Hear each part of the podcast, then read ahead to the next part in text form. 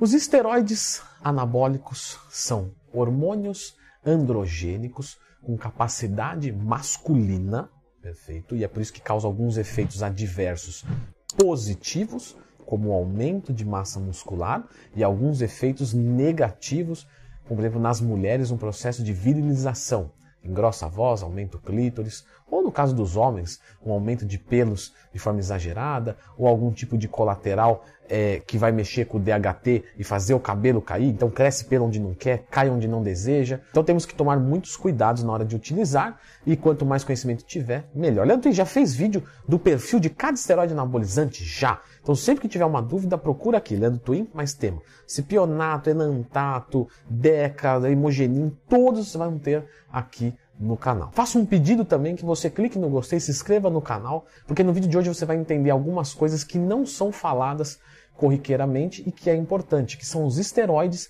e as suas famílias. Leandro, você falou dos esteroides anabolizantes androgênicos e agora tem mais coisa dividida aqui. Isso, tem algumas famílias.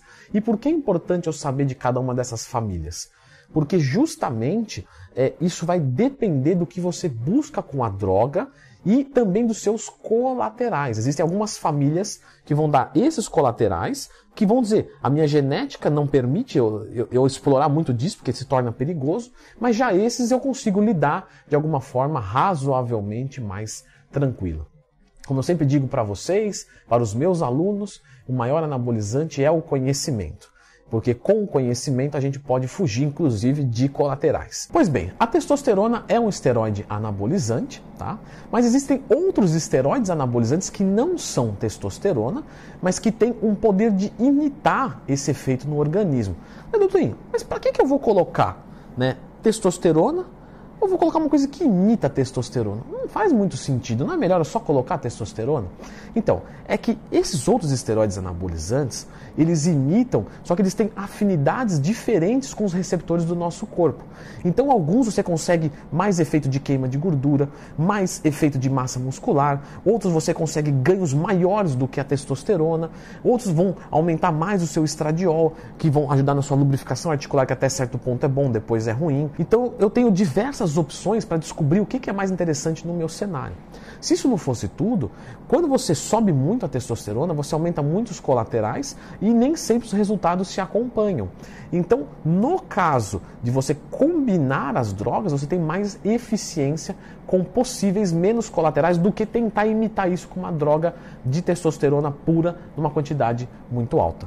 E conhecendo das famílias, você consegue fazer as combinações ou minimamente as escolhas de forma muito mais inteligente no contexto que você está procurando. Quantas famílias, afinal de contas, nós podemos dividir os esteroides anabolizantes? Nós podemos dividir eles em três grandes famílias. Vamos falar de cada uma dessas famílias. A nossa terceira grande família vai ser a testosterona e os seus derivados de testosterona. Sim, alguns esteroides anabólicos, eles têm uma derivação da testosterona. O que, que isso quer dizer?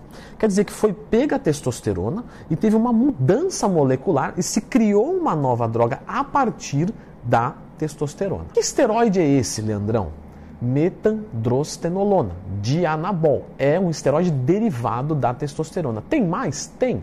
A boldenona é outro esteroide anabólico derivado da testosterona. E nessa família, o que, que a gente pode observar? Nós podemos observar é, a capacidade de aromatização.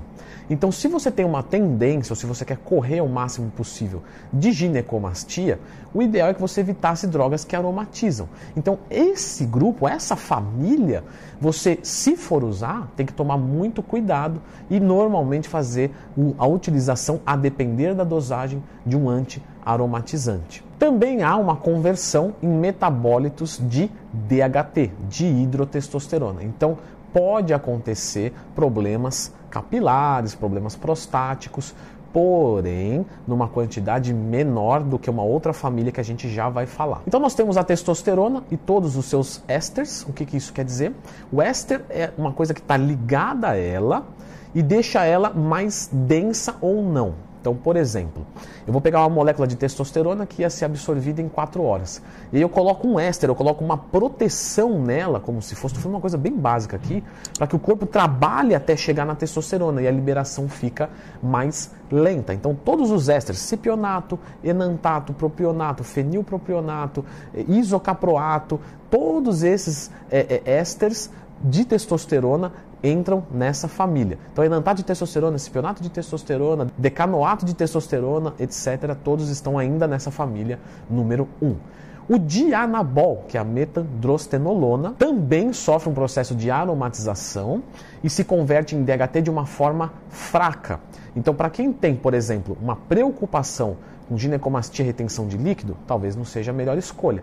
Para quem tem uma preocupação com o couro cabeludo acima disso, se torna uma opção mais viável do que o próximo grupo que a gente vai falar. Boldenona, apesar de aromatizar, aromatiza muito pouco, tá? Então, mesmo grandes doses de boldenona conseguem ser utilizadas sem antiaromatizante. Isso torna é, interessante para quem quer um ganho mais é, estético sem utilizar um derivado de DHT, por exemplo. O halotestin, que apesar de não aromatizar, se converte em DHT, é uma droga que é muito mais visando força e normalmente não é tão utilizada no fisiculturismo de base, vamos colocar assim, um mais avançado com certeza. Temos o turinabol, que não aromatiza e também não se converte tanto em DHT. A nossa segunda família vai ser da 19-NOR. O que, que isso quer dizer? De onde vem esse 19-NOR? Significa que a 19 molécula da testosterona foi modificada a fim de se conseguir uma nova droga. E, portanto, essa família,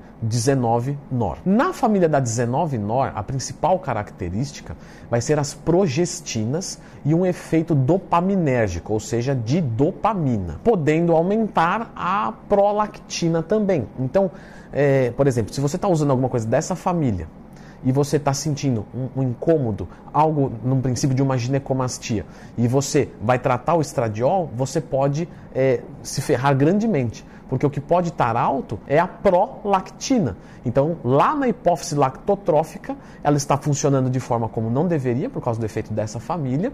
E aí você, através disso, se enche de antiaromatizantes, anastrozol, e não resolve o problema. Por quê? Porque você tinha que tomar um antiprolactêmico para cessar a hipófise lactotrófica desse funcionamento exagerado, diminuindo a prolactina. Por isso que quando você entende das famílias, você minimiza os colaterais. Mas a prolactina alta não faz só isso. Tá? Ela também suprime o eixo HPT, o nosso eixo de, de, de testosterona, né? vamos colocar assim, é, de forma considerável. Então são drogas que tendem a inibir o eixo mais fortemente. Nesse grupo nós temos a nandrolona e a trembolona, e apesar das duas estarem no mesmo grupo, a nandrolona é a DECA, tá? que é decanoato de nandrolona, acabou ficando conhecido como DECA, mas o certo nome dela é nandrolona. O DECA é o nome do éster, eu posso ter um decanoato de testosterona.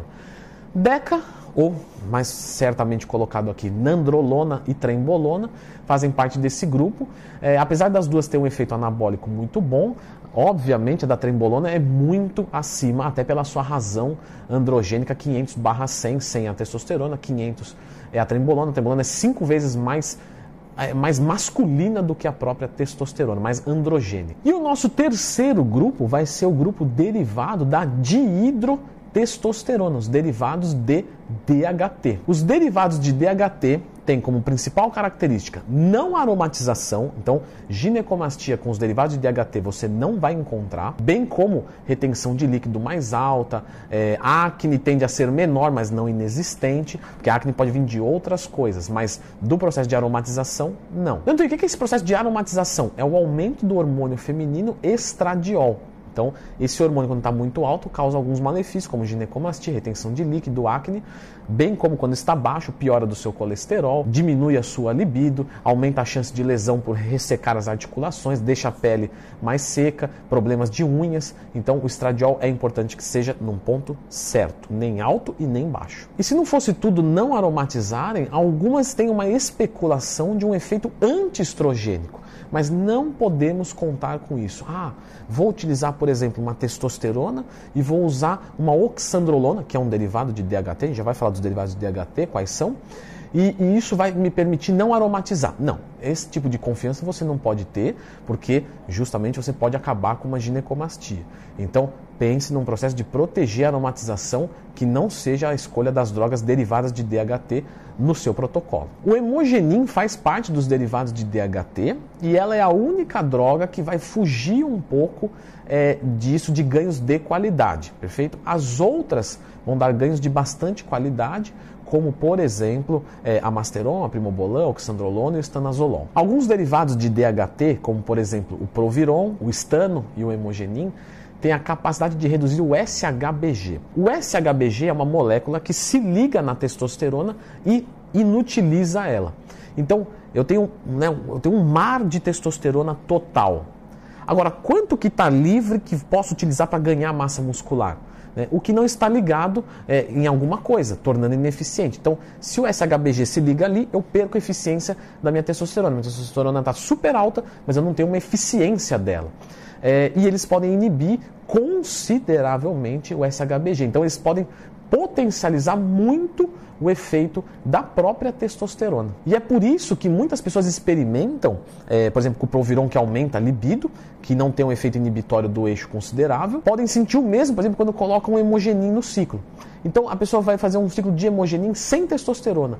Na primeira semana, o libido dela sobe, porque diminui o SHBG, aumenta a testosterona livre, o libidão fica muito bom, só que depois a testosterona total começa a ser minada, porque tem um efeito inibitório do eixo HPT, e aí no final do ciclo o cara já está desanimado e sem libido. Então fazem parte desse grupo a oxandrolona, o estano, a masteron, a primobolan, o hemogenin e o proviron. Todos aqui citados têm um metabolismo hepático, tá? Então, eles vão ser agressores do fígado, TGO, TGP. Por ser derivado de DHT, tem é, uma acentuação direta em queda de cabelos e problemas prostáticos. Eu acho que a única pergunta que vocês devem estar se fazendo agora é sobre o hemogenin, tá? No Twin, você falou que essa família não aromatiza, mas o hemogenin pode dar é, algum efeito de ginecomastia, de retenção de líquido. Sim, é verdade. Mas o hemogenin não aromatiza. O que se estima é que aconteça isso pela prolactina e que também ele tem alguns efeitos similares ao processo de aromatização sem aromatizar. Então tem que tomar muito cuidado com a utilização do hemogenin e sim, junto com ele, antiaromatizantes podem ser necessários para se controlar alguns desses colaterais. Agora, Leandro Twin, eu queria saber um pouco mais sobre a Durateston. Ela é um mix, né? Então ela tem várias testosteronas juntas, é isso mesmo? Sim, eu já fiz um vídeo sobre a Durateston, que é uma droga de farmácia, de qualidade, mas ela é um pouquinho peculiar na hora de usar por causa da meia-vida. Então, confira esse vídeo aqui, tudo sobre a Durateston.